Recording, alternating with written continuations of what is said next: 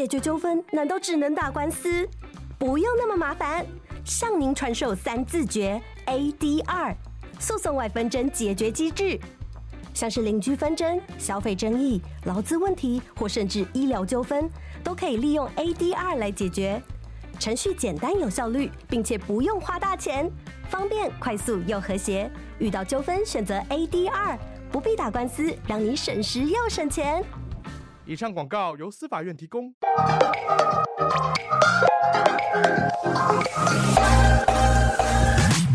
想了解经营电商的美感吗？让各界电商领域专家把最精华的实战经验说给你听。电商原来是这样，陪你一起创造巨额营收。大家好，我是林科威，我是一方。今天我们邀请到的来宾，他创立了台湾最大的二手书交易平台，叫独册生活。相信买卖二手书的听众朋友们也会使用这样的平台。而今天这个来宾真的让我很佩服他。他在一九九五年创办了博客来网络书店，是台湾第一家网络书店，也是台湾电商的网络书的先驱。那我真的觉得很好奇，为什么电商产业呃可以这样子一直颠覆，然后一直在做创业？我们欢迎读册生活的创办人张天立董事长张董。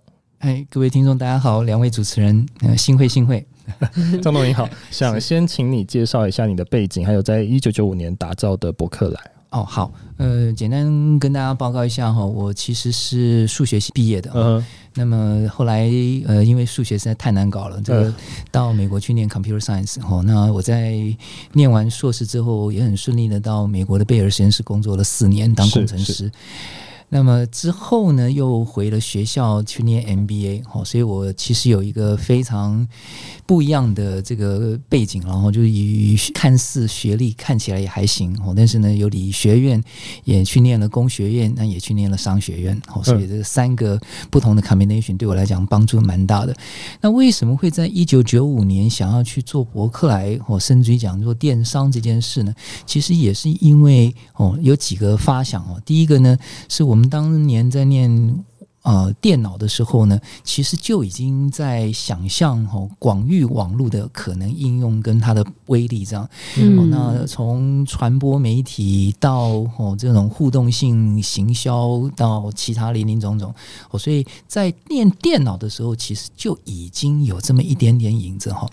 那么后来再去念商学院的时候呢，其实就更加深的去想象哦，那个因为我之前当工程师哦，理工背景其实也太单纯。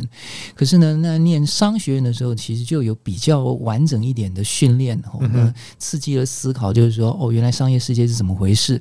哦，那资料也好，对消费者哦的这种了解跟所有的这种互动性能力，哦，是非常重要。当然都是皮毛，可是呢，也有这个机会开始理解，哦，原来品牌是这样哦，美国国有的那种大公司，哦，那它是怎么操作的？哦，所以这个对我来讲也是一个非常有趣的一个学习，哦，那让我。多的那么一点点看见这样，那到回台湾的时候，刚刚好 Internet 哦开始呃冒出芽呢，所以对我来讲就是说，到底 Internet 干什么？后来想想，嗯，嗯，这个做媒体太辛苦了，像两位在做媒体，是努力了，努力，很辛苦，因为做 content 是很辛苦的事情。那后来想想说，那这么多的 content 到底能做什么？后来想想，那那也许能卖东西吧。那从卖 content 这个概念，我想到是书哈，因为书的这个价格也好。这个时效性是最大的，所以从这个角度，我就想，嗯，那应该来试看看哈。那从卖卖书哦这个概念，整合出版社它的书单哦，那用邮寄的方式来处理哦。当然，简简单扼要，大概就是这样一个起心动念。嗯，那想要问一下，就是听说这个超商取货付款，然后跟这个即时库存显示是张总发明的。想要想请问一下，就是当时为什么会有这样的一个想法？是参考了哪一些案例，或者是怎么样想出来？这当然都已经很久很久以前的事哈。不过，我想对年轻人们的朋友们来讲，其实呃都是一种很好的一种，说不定有有趣的故事啦，或者是你碰到问题你怎么去解嘛哈。那那个时候外在环境最大的问题有几个哈，一个就是。是邮寄商品，那到各个家里面呢，如果你透过挂号的话，那一般人大概下班之后，可能也都五六点、六七点钟，邮差没办法送哦。对。那第二个问题是保管的问题哦。那第三个问题是信用卡的问题哦，因为绝大部分人没有信用卡，那支付工具那时候也没办法普及，更何况那时候可能你们大家都还很小哦。那时候呢，一直在那边吼，这个媒体上一直在那边传说这个呃，信用卡在网络上交易不安全。对，那个是一个非常可怕的一个一个一个笼罩哈。所以后来想想，所以也许可以透过便利商店哦，那取货付款这件事情又解决取货哦，这个又取货付款，哇，这是一石二鸟。真的，那当时候就找了统一超，哦，这个去看看有没有可能性这样子。OK，所以那个时候呢，其实就。呃，山不转路转嘛，哈，那这个邮寄的问题，刚刚讲信用卡支付的问题，后来就想想，嗯，那应该来找统一超。所以在公元两千年前后，我其实就是花这个所有的力气去跟统一超打交道。好，那就从两千年年初跟他们谈，然后甚至于为了这事情跑去统一超。跟他们总部里面演讲，那一次才有办法 说服统一超，然后让小小小小的博客来能够上他们的平台。你知道，也不是说能够那个要能上就上。他们说为什么呃这个不优先先选这个经常或成品？博客来没听过啊。好，所以这一切一切都有很多努力的痕迹在里面。也许或许大家没感受到，就哦，现在博客很大。哦，当然现在他们也出点状况哈，但是呢，话又说回来哦，那所有的一切一切都是筚路蓝缕哦累积来的，嗯嗯。那后来你们是怎么样去呃从伯克莱离开，然后到创立一个新的独册的这个品牌呢？嗯、呃，这个当然中间也有很多摩擦了哈，就因为毕竟大公司他们看法或者深居某种程度对电商、对国际性的概念也好，或者是电商发展，呃，除了网络书店之外，哦，生活百货等等哦，都有非常大的差异哦。那所以在这个沟通的过程中，那难免一定会有哦见仁见智的看法。比如说那时候我很主张说要去大陆发展，因为从文化哦的角度，从哦这个繁简体这个互换非常容易的角度，这个角度好，那但是呢，跟他们谈呢，他们当然那时候对大陆有非常大的这种质疑或者是那种隐忧哦，也不能说他们不对，所以所以我我曾经也曾经在广播节目上就讲过，就是说，嗯，一个程度来讲哦，那个也许那时候真的太冲了。对、哦，真的有时候也想想，嗯，或许现在来看哦，应该有换一些不一样的方法，说不定我的说服力或者沟通能力会大幅增加。嗯，我比如说我举个例子哦。我大概差不多两三个月前看了一本书，叫《FBI 谈判协商术》，我看了惊为天人。我在我自己的哦这个公益广播节目上面，我其实我因为我是都是讲读书的节目哦，对，那那本书呢，我其实就公开的反省，就是说啊，那时候要是十几年前我看了这本书的话，或许我跟徐崇仁的关系就不会这么恶劣，哦，或许我有一机会让他。这个当然也不是太简单了哦，但是至少心平气和的哦，可以跟他好好说一说，这个网络的世界其实是有非常可怕的机会跟威胁哦。从这个角度，嗯，我现在反省说啊，那时候毕竟年纪还是太轻了一点哦，那没有看到这本好书太可惜了。这样，嗯，FBI 谈判协商术。好，也推荐给大家。对，那后来怎么样去成立读册这个品牌呢？呃，当然也因为哦，博客那时候这个业务不断的发展壮大哦，那在公元两千零九年开始会配息哦，所以我是因为哦准备开始股票分红的时候，我才想说，那我开始会有一些 资金呢，哦，不用靠别人，因为那时候曾经也去找过一些创投，但是呢，那个创投很有趣啊，那他也讲说啊，你博客做的太成功。我不相信你会打的会赢，好像通常都是这样哈。对对对对对对，然后这个也没办法，不过因为像这种案例毕竟也是少数，然后这个一家公司成功，居然要做第二家去跟第一家比看看，看看真的是没办法。哎哎、欸，那可是读册是比较标榜二手书的市场嘛，对不对？呃，其实也不完全是这样哦。就是说，这个这个可能很多人并不知道。嗯、当初我们做的时候，特别是在博客来时期哦，后期哦，这博客来基本功已经做好了哦。那我也是在思考，就是说博客来应该来发展些什么哦。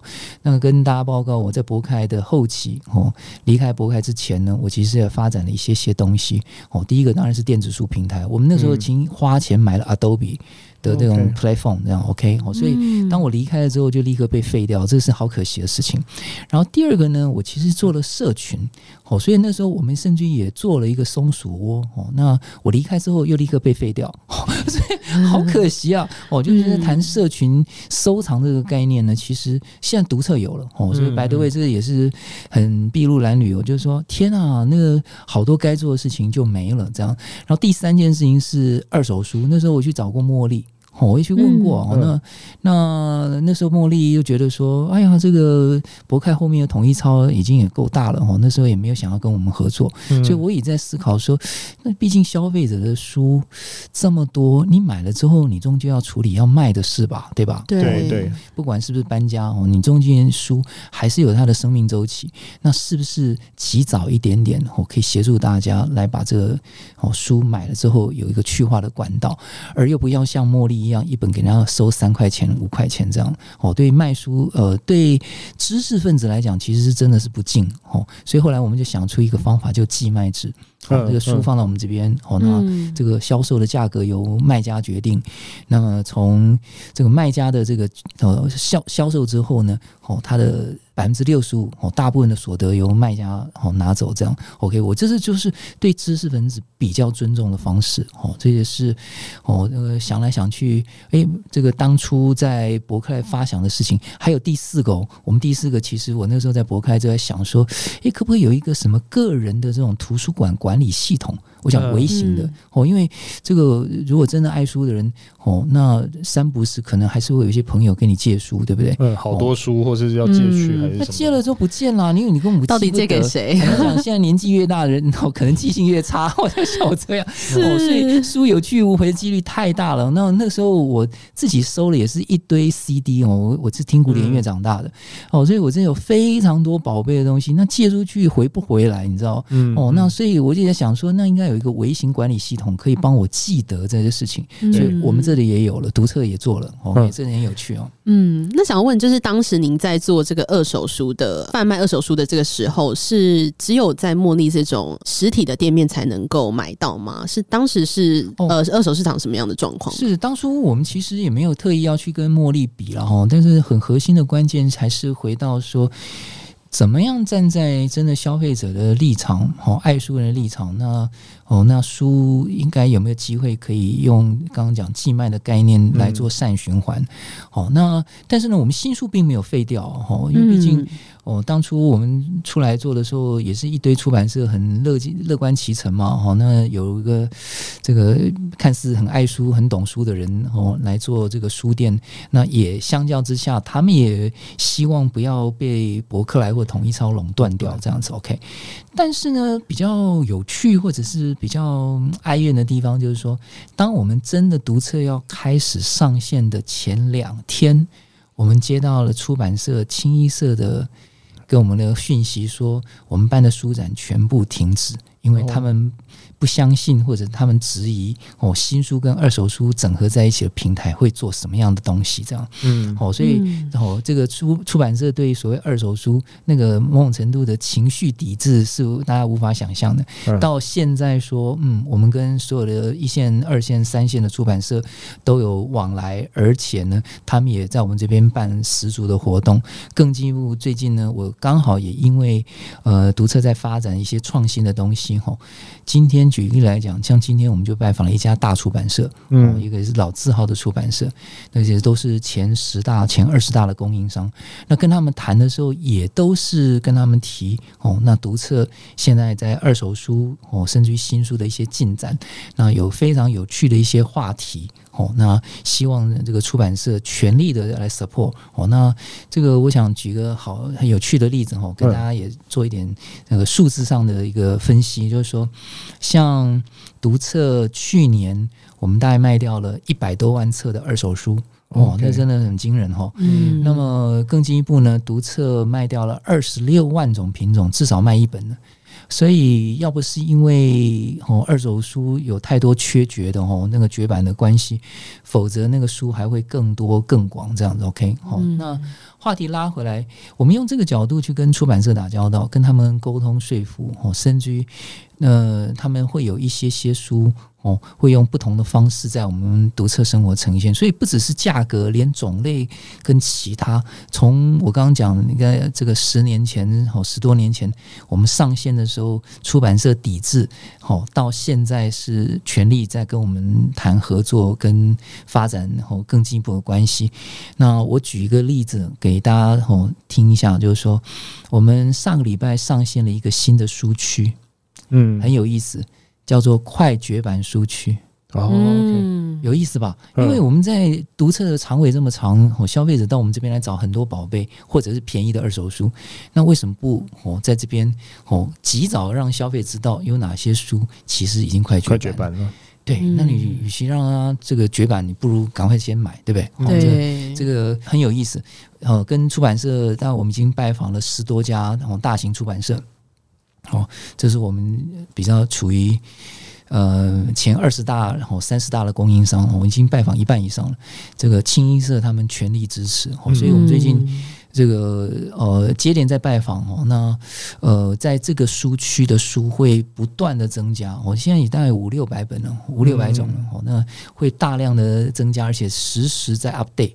哦，这个随时都在 update 新的这种快要绝版好书，这样，所以我想，光是凭这个理由，大家应该会有很强烈的一个动机，哦，会想要上我们读册来看，哦，嗯，这个甚甚至于应该都会上我们读册的本站啊，不用跑到虾皮或其他去这样，是是是，才看得到这些东东这样，是，所以应该是稀缺性去吸引消费者在这上面是那这也是台湾出版界一个非常特别的地方，因为书缺绝的。速度太快了，翻译书的关系哦，那这个一年没办法印太多哦，那这个时效性也是有限哦，所以从这个角度，这个爱书人，特别是这种小众的概念上来讲，你当你需要的时候，你还真的非要好好去找不可。所以刚刚我讲了，我们卖了二十六万种，大概有三分之二其实是绝版书，哎，嗯，哦，那个。很惊人，很惊人。对哦，这个这个未来我们会有很多好方法来突破这个这个供应的限制。这样，哎，那我想问一下张董，就是独特创办一开始有做什么样的行销吗？其实没有办法做哦。那个其实我我也有一个，呃，因为之前读过一本书哦，这个书还是要读。嗯、好，是我现在他其实在讲那个 eBay，现在当然 eBay 整个市况不佳了，不像呢二十年前它很风光。我觉得因为也没什么创新，这也是事实了哈。但是我拉回来后，当初我看了这本书还蛮特别的，它是从一个创投的角度。嗯，创投的角度哈，去谈呃这个 eBay 的股票上市，那甚至于他们中间的发展哈。嗯，那我这个印象非常深刻，就是说这个所谓 C to C 的拍卖平台呢，其实他们还是比较主张这个 organic growth 这样的。好，所以 organic growth 的意思就是说要有足够的买跟卖，自然成长，不要太偏袒买。或偏袒卖哦，同样的道理，今天我们在做二手书也是这样。如果是我一直在强调哦，你在不用可以买到很多便宜的二手书，嗯，那如果找不到书，全部卖的差不多了，没什么好书给大家，那这个时候你其实就会有揠苗助长的问题。相较的之下，其实我也必须要有足够的人来卖。哦，这个哦，如果没有卖家，对不对？光是买也不够，没有买家，光是卖也不够。所以在这个其实是个非常微妙的平衡。那最好的方法其实还是输出到消费者本身，因为消费者既是买书人，也是卖书人的话，那是最好的方法。这样，哎、嗯，那张董，这是就是鸡鸡和蛋的问题啊？所以是先有鸡还是先有蛋？还是两个都要进去？呃，其实我们还是真的要平衡。哦，这个角度来讲，也是好不容易哦起了这个一个平衡的作用。虽然我们仓库里面还是有五十万册二手书等着大家买，我想没有这个足够的量，我怎么做？对不对？是是是。了解。那你们的这个商业模式是从呃 C to C 再变成其他种模式吗？还是你们中间有什么样的转换过程？是现在我们在做的当然是一个 C to B to C 了。我应该讲讲，因为还有仓库。嗯，那我们最近也做了很多呃调整哦，呃，比如说。呃，过去呢，我们等于是消费者要拿的书到便利商店交寄嘛，好，那透过莱尔富。比如说，现在一件呃可以寄十五本哦，一箱，然后十五本呢哦三十块钱。那虽然也不是很大的数字，嗯、但是还是三十块钱，对不对？那我们最近呢就跟莱尔富有做一个合作，嗯，所以相当的条件下，在我们网站，比如说买书或 whatever 到某种程度的门槛，我们其实是有送一个抵用券哦，或者是某种程度这个回馈的这个优机制哦，所以欢迎大家利用这个暑假时间，可以把大家的这个书整理整理哦，甚至。教科书也欢迎哦，可以送到我们网站上面来。那透过莱尔富取货，然后透过莱尔富下次寄件的时候，我们可以有哦这个优惠 rebate，rebate 就是用 rebate 的概念。因为因为直接抵用，我们也是跟莱尔夫谈过，可是因为要动到他们的 IT 系统，就是麻烦的事情，最后不得不用 rebate 的方法，这样会最轻省。这样也有机会，未来哦便其他便利商店，我们也可以去谈哦，因为不要牵扯到那种。这个你要跟他的这个什么购物车，还是他的这个 POS 系统连在一起，那都是可怕的大工程。太麻烦。后来我们想想说，我们还是就直接消费者然后这个这个在我们账户上面直接把它抵掉比较好。嗯嗯，了解。哎，那张董可以跟我们介绍一下，假如说我是一个二手书卖家，我的上架流程大概是怎么样？会很复杂吗？应该是不会了，因为毕竟我们也做了十多年了，那流程在网页上面说明应该都是翻非常简单的。好，那欢迎大家试看看啊！如果你们觉得真的还有不顺或者可以改善的地方，我们其实也欢迎大家给我们一些建议。我相信技术或者一些方法都应该还可以不断的推陈出新才对。嗯，那这个也蛮蛮好奇，想要问，就是二手书在电商上面的贩售会不会有呃一定程度的困难？因为我们可能不知道说二手书的，例如说它的呃完整度，对这些东西是怎么样在电商上面做呈现？嗯，应该分成两段吼。第一段呢，就是说，哦，我们因为我们做了十多年哦，那所以仓库的那个整个操作，包括它的验收哦等等，呃，包括它的注记，说这个书状况如何，其实是非常的熟练，而且我们不熟练的话，一来这个可能会被消费者客诉，更重要其实是那个效率也会变得很差，这样。对，所以这个角度，第一个，我们其实仓库是有。把关的哦，那第二个呢？我们更进一步，嗯，大概七八年、八九八九年前，我们就开始拍影片了哦。所以我们的二手书其实是每一本我们都拍影片，除非是新的。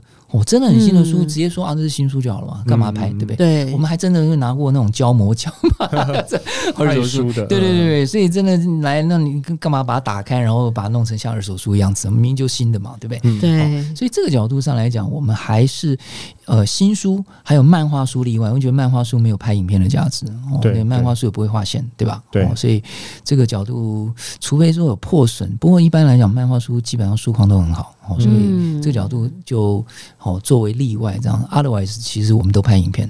了解。那我想问一下，就是张董，就是除了二手书，读册还有贩卖哪一些商品吗？我们最近有在想这个事，哈。呃，修正，我应该说，我们其实想要做这个其他的扩延，已经有一小段时间了。嗯，那一直都没有找到对的团队。哦，那我们自己的人力资源毕竟有限，懂书的人毕竟懂百货，其他毕竟是隔行各呃如隔山嘛。哈，所以我们在最近哦，就过去的事情就不讲了。我们最近还真的找到一个很好的团队进来，人不多哦，但是呢，呃，非常值得期待。呃，我们的。目标是希望让消费者能够在我们网站上面能够多元的找到一些好东西哦。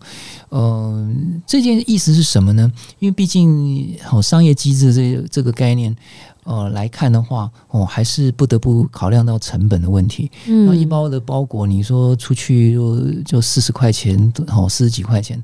那你如果不能把客单价拉高的话，那某种程度也是有这种竞争的压力。比如说，我举个例子哦，像博客它的客单价大概就一千出头。哦，因为它有百货，它一些无印良品啊什么之类的东西。对对。那我们读册哦，就是因为二手书的关系，这个单价还拉的比较低一点点哦。可是也好不容易做到六百出头了哦。那如果一单客单价我平均就输它四百块钱。那某种程度用毛利率二十五趴的话，它每一单多赚我们一百块台币，你这听起来蛮可怕的哦。对，对，所以从这个角度也是不得不在商业的机制考量上，我们也必须发展一些比较创新、比较有趣一点。虽然我们不会去做的像 Momo 或者是虾皮这么多的品种，可是呢，我们应该站在我们的客群跟消费者，甚至于站在我们自己是消费者的立场上去找一些有趣的好玩的，好或者是甚至于很环保的好东西这样。所以是有一点像是选品店的概念吗？对，就是说没有办法做全方位，但是至少你可以去 selectively 哦，去选择一些好东西这样。嗯，那那也蛮好奇，想要问，因为像你刚刚有讲到说，Momo 或者是呃其他的电商龙头都还蛮专注在各大品项的搜集嘛，就是他可能每个地方每个东西都有卖。那你们会担心，就是说，哎、欸，呃，读册会被这样的一个呃电商龙头去瓜分吗？嗯，这个角度上来讲，如果没有创新，如果没有找出这个差异化，那 always 都会有大者恒大的忧忧虑嘛。吼，对，这个圣经上有这个所谓马太效应，我想大家应该知道吼，这个。大者恒大哦，那这个经济规模事情哦，也的确存在。如果你试想说，今天如果说有一个亚马逊哦，Amazon 真的进了台湾哦，他他也正来做这个所谓实体的这种哦繁体字的实体新书，对哦，那这个攻城略地，然后他拿比如说拿一亿美金、五亿美金、十亿美美金来做补贴，那不是台湾全部都挂了，对不对？全挂真的、是、对。你用这个市场机制的概念，台湾的哦本。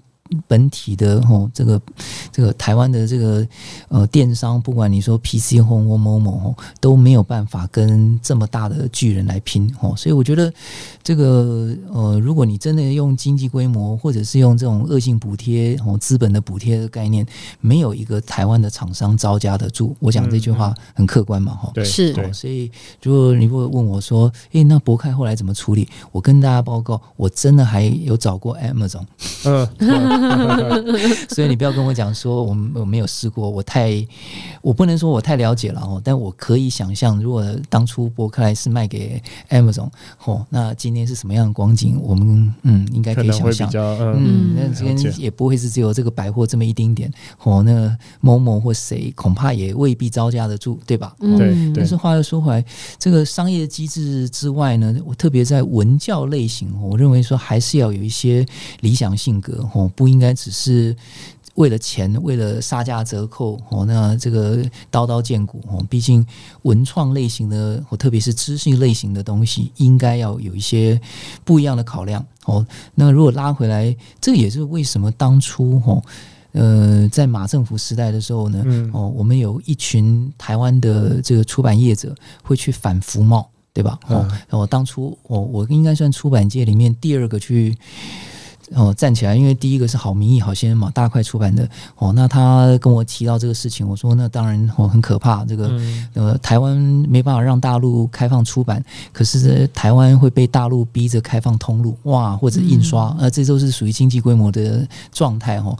那个我们现在撇开意识形态不谈哦，光是大陆新华书店的这种经济规模，也不是台湾一般的民间业者能招架的。OK，哦、嗯，所以这角度上来讲，我还是拉回来说，嗯，如果是以文教。教业这个概念，它必须要特殊考量的情况下，哦，那我们反服贸，呃，也希望说，如果要对称的话，那你大陆也要全权全力的开放这个出版的这个产业，因为毕竟让台湾的这些小出版社可以到大陆去挥洒，否则这是不公平竞争，哦，大概是这样的概念。诶、欸，那我想问一下，就是张董，就是现在网络资讯这么发达，你觉得书对书本的生意会有影响吗？或是电子书的发达对现在纸本的有？嗯，好问题哈。那其实是这样，那个刚好三个礼拜前我去拜访另外一家这个大型的出版社，哈，这些都是前二十大之内的。那他呢，其实就提了一个忧虑，他说，嗯，他觉得整体的阅读力是下滑的，哈。嗯，那我的看法呃不太一样哦。我看法其实我我当下我立刻用三点去回应他，这样。我说第一点呢，少子化这个事情是我们目前的工业，哦，那也不是台湾 only，南韩啊、日本啊，哦，连中国大陆哦，其他国家都是哦，除了美国是有移民很多的情况下，otherwise 欧洲也是啊，哦，这都是有少子化的问题，哦，所以第一个。哦，这个少子化我们没办法解决，这不是我们的责任。好，对。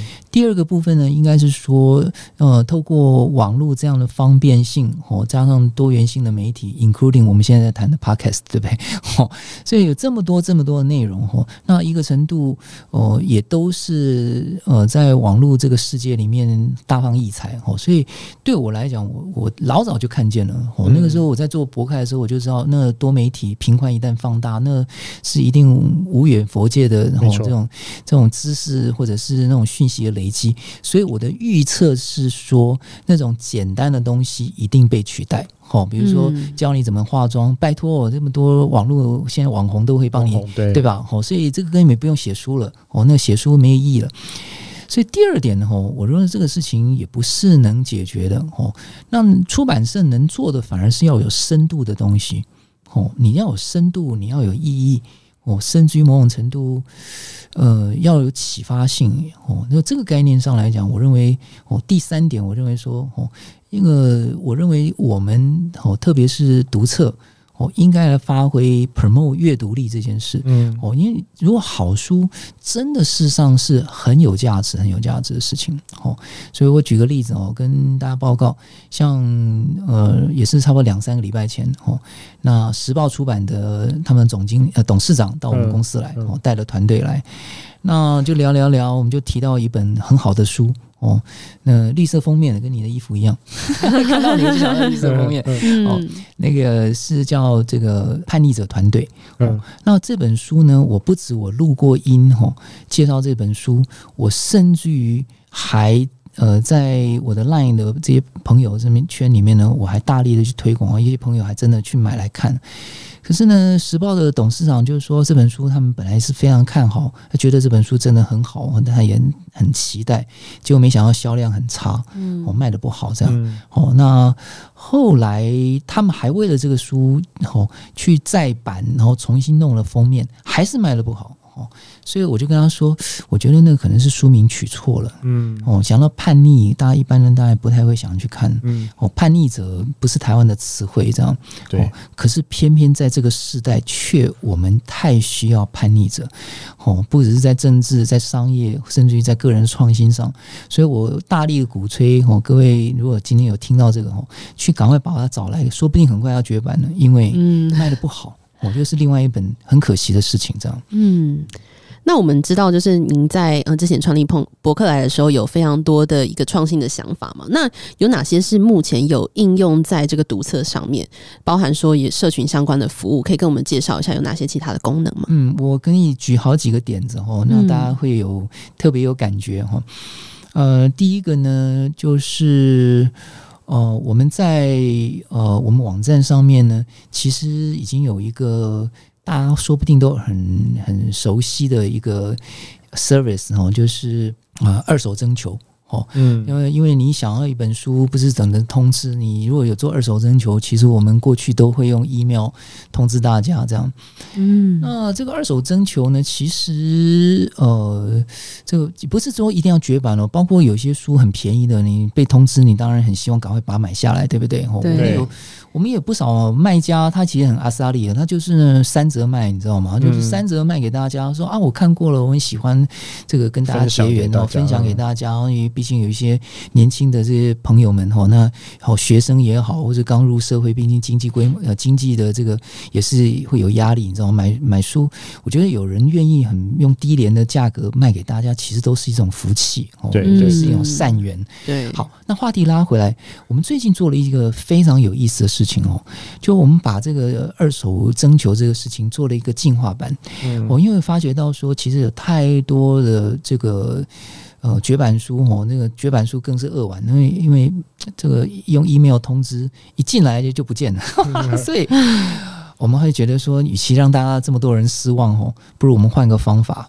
我们现在呢，第一个就是你有二手征求的话，那刚好有这本书进来不管绝版或便宜都没关系哦。我们一进来呢，我们不是立刻就上网公告，嗯，然后用 email 通知哦，这个我们把它藏起来，是 match 吗？还是我们把它藏起来，然后用一个 lock 的方法把它保留起来，反正。别人看到也好，不看到没关没差，反正他们买不了。哦，因为我们我们网站的购物车上有 lock 的机制，大家知道哈。嗯。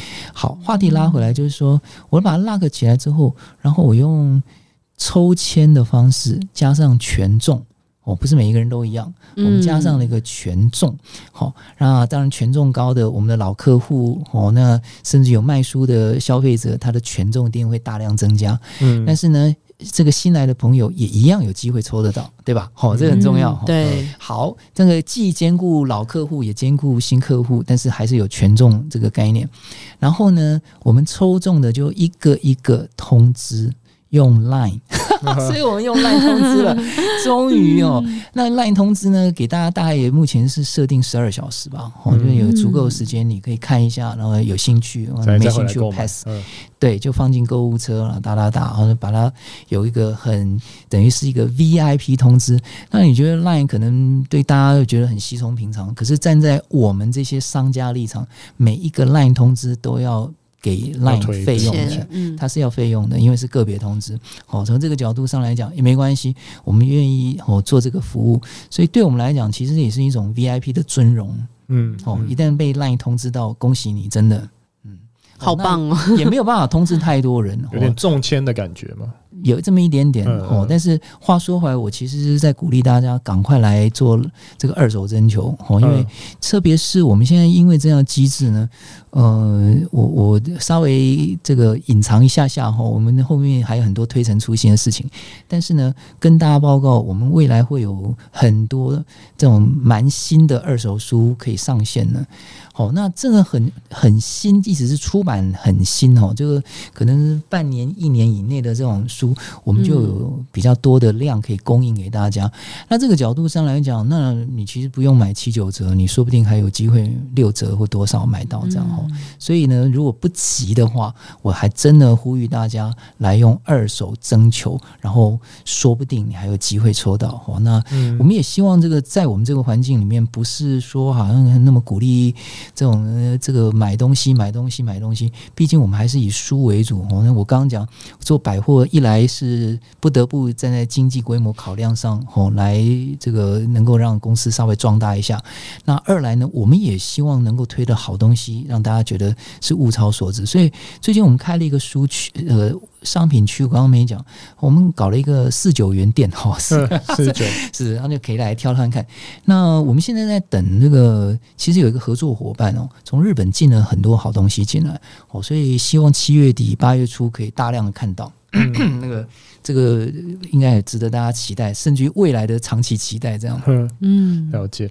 那除了这个刚刚讲的这个二手的征求之外，有什么样一个创新的服务可以跟我们分享呢？其实还有一个，就是我们现在在做的侧格子，哈，这就是我刚刚在说的，兼容了一个叫社群的平台，然后又是做了一个所谓图书馆管理系统的概念，二合一这样，哈，嗯，所以这个侧格子是我们接下来要发展的重点，呃，甚至希望把它动成国际化，哦，所以就是说，呃，你在谈创新，我们还真的有有一些有趣的事情，哦，因为时间的关系，我没办法一一跟大家解释那么清楚，可是围绕这几个 concept，哈。呃，这个还加上说，我刚刚讲的这个，先让我。呃，隐藏一下下后，我们后面会有很多有趣的东西，其实跟我们创新的服务都有关系。哦，那呃，可以期待了哈，就是说在我们网站上面，诶，不是只有新书哦，二手书，甚至还有一些其他有趣的。像电子书的部分哦，虽然这个不读册是有点落后，因为电子书已经都发展到这个程度了哈。那我们原先是呃，在四年前跟一个厂商谈好，就是说双方互换资源。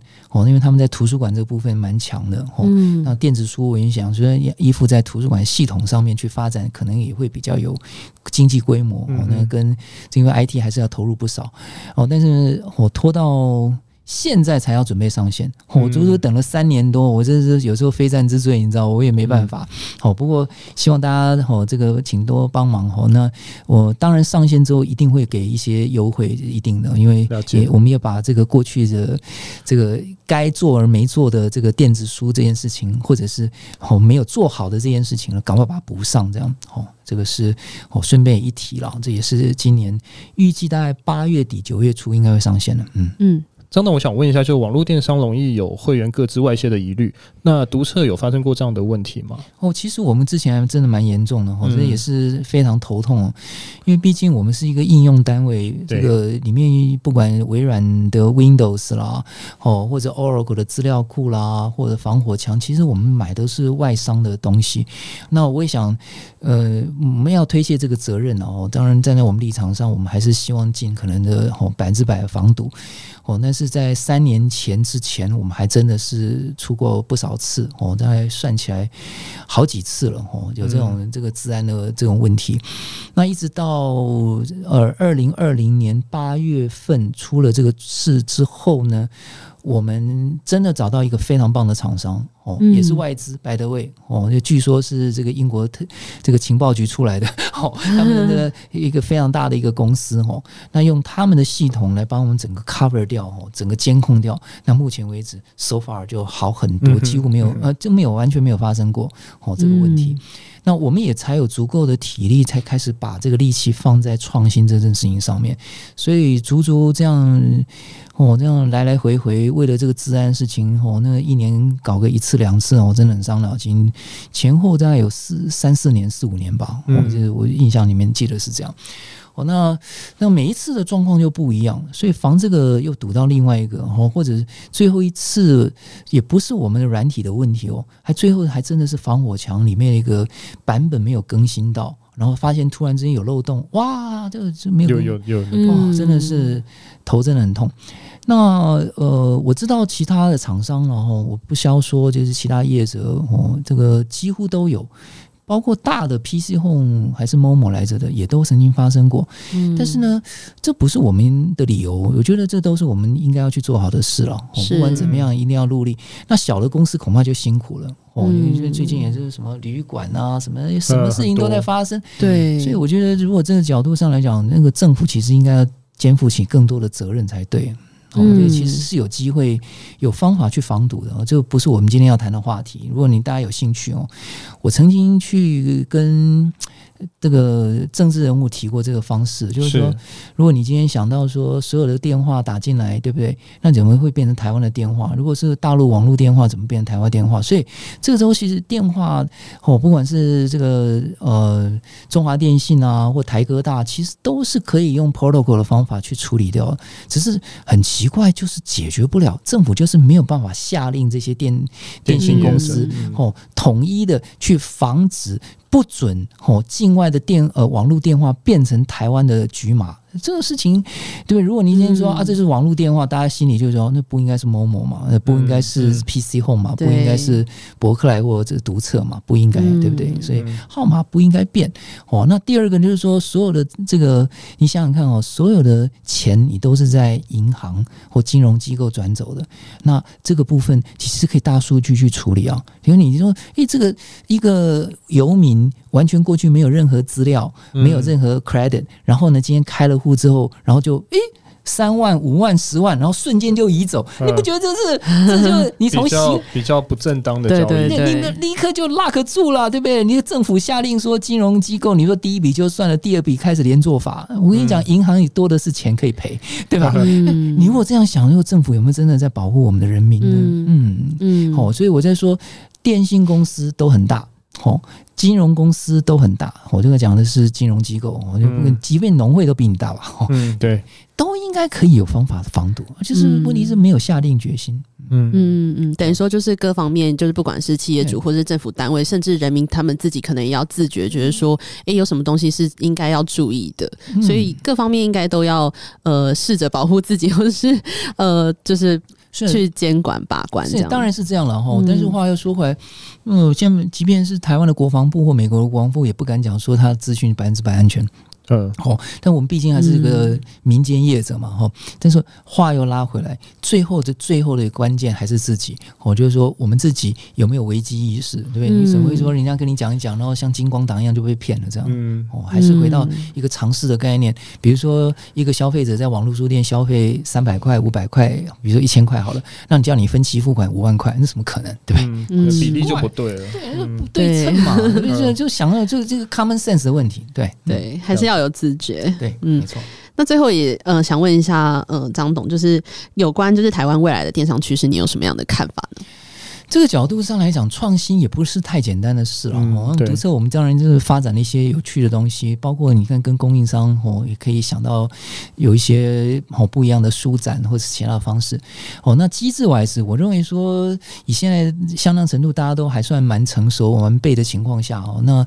呃，要突破，甚至要做国际化，也不是太简单了。哦，那这个部分也，我想也是下一代年轻人哦，在已经哦这个业者都这么资本化、这么庞大的情况下，嗯，从电商要电商要下手哦，我觉得是有难度。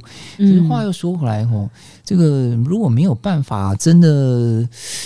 我回到本质的问题，就是说，如果在各个这个年轻人们和朋友们，我就认为说，可能还是要想一些比较新的东西。而这个新的这个概念，哦，哦，我举几个例子哦。你觉得脑波会不会下是下一代的显学？应该是脑波 控制吗？嗯，脑波至少，比如说，如果今天可以有一个方法，知道消费者的性格。那在推销或者是在了解他的需要的情况下，可以更贴合他的需要，这样，诶、嗯欸，这是不是一个有趣的概念，对吧？哦，所以这是举个例子了哈。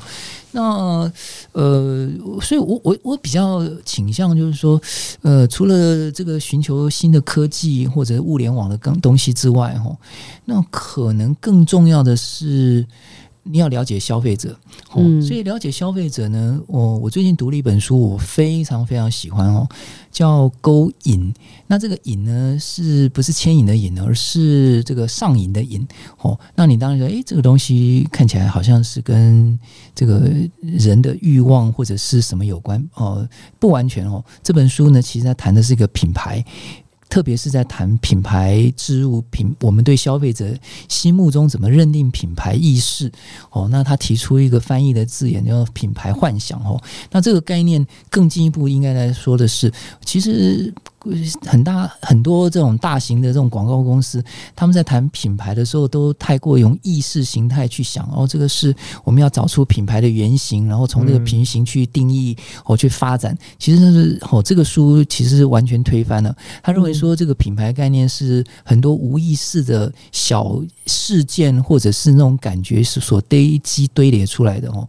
所以他在谈呢哦，更符合哦，更切合我们独特的这个概念。所以，我们最近也在哦，我我在内部开始在用这本书的教案哦，或者这本书的一些方法，在对我们公司的同事干部再来谈。诶，读册应该给消费者什么样真实的这种感觉呢？嗯，二手书是我们的很特殊的特点。那二手书关联到的就是它有绝版的很多宝贝。嗯，很多宝藏，那可能某种程度还有很多便宜的二手书哦，买到真的是会很兴奋的，没有好便宜哦。好，还有哦，其实它里面很多人在里面，不管拿书出来卖还是怎么样，它其实是有善缘的哦，它是一个非常棒的意念在里面哦。那二手书之外，我们为了发展这个二手征求，其实是有创新在里面哦，所以有些创新的元素、好玩的元素，当然某种程度还有一点尊荣的元素，还有个。被抽到很高兴的元素，对，这就是所谓这个品牌这个地图里面，或者是品牌刚讲那个幻想的概念里面，它一些有很多好玩的东西。像这样的概念上，我相信绝大部分的消费者哦，你我他都不了解哦。所以我那天我看了这本书，惊为天人，说太棒了。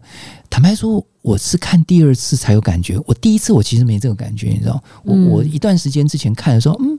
好诶、嗯，好，但是我怎么用还不是太清楚。可是当我现在在思考、哦思索，特别是我们现在独特的品牌的时候，我会想，嗯，这本书还真的有趣、而且他还真的跟大部分这种谈品牌的书完全不一样哦，那值得发人深省，因为他有前面第一段跟第一部分跟第二部分，他其实在谈脑部的结构，哦，这从这个科普的概念去看待我消费者对怎么去认识或者怎么去记忆、怎么去回溯，我觉得这是值得我们看一看，对我们自己哦也是非常好的增长，这样。嗯，今天非常高兴邀请到独册生活的创办人张天立董事长张董来到现场，来跟我们分享博客来以及独册的品牌故事，以及对台湾电商的发展的看法。那今天内容就到这边，谢谢大家，谢谢，谢谢两位，谢谢，谢谢，谢谢张董，拜拜，拜拜。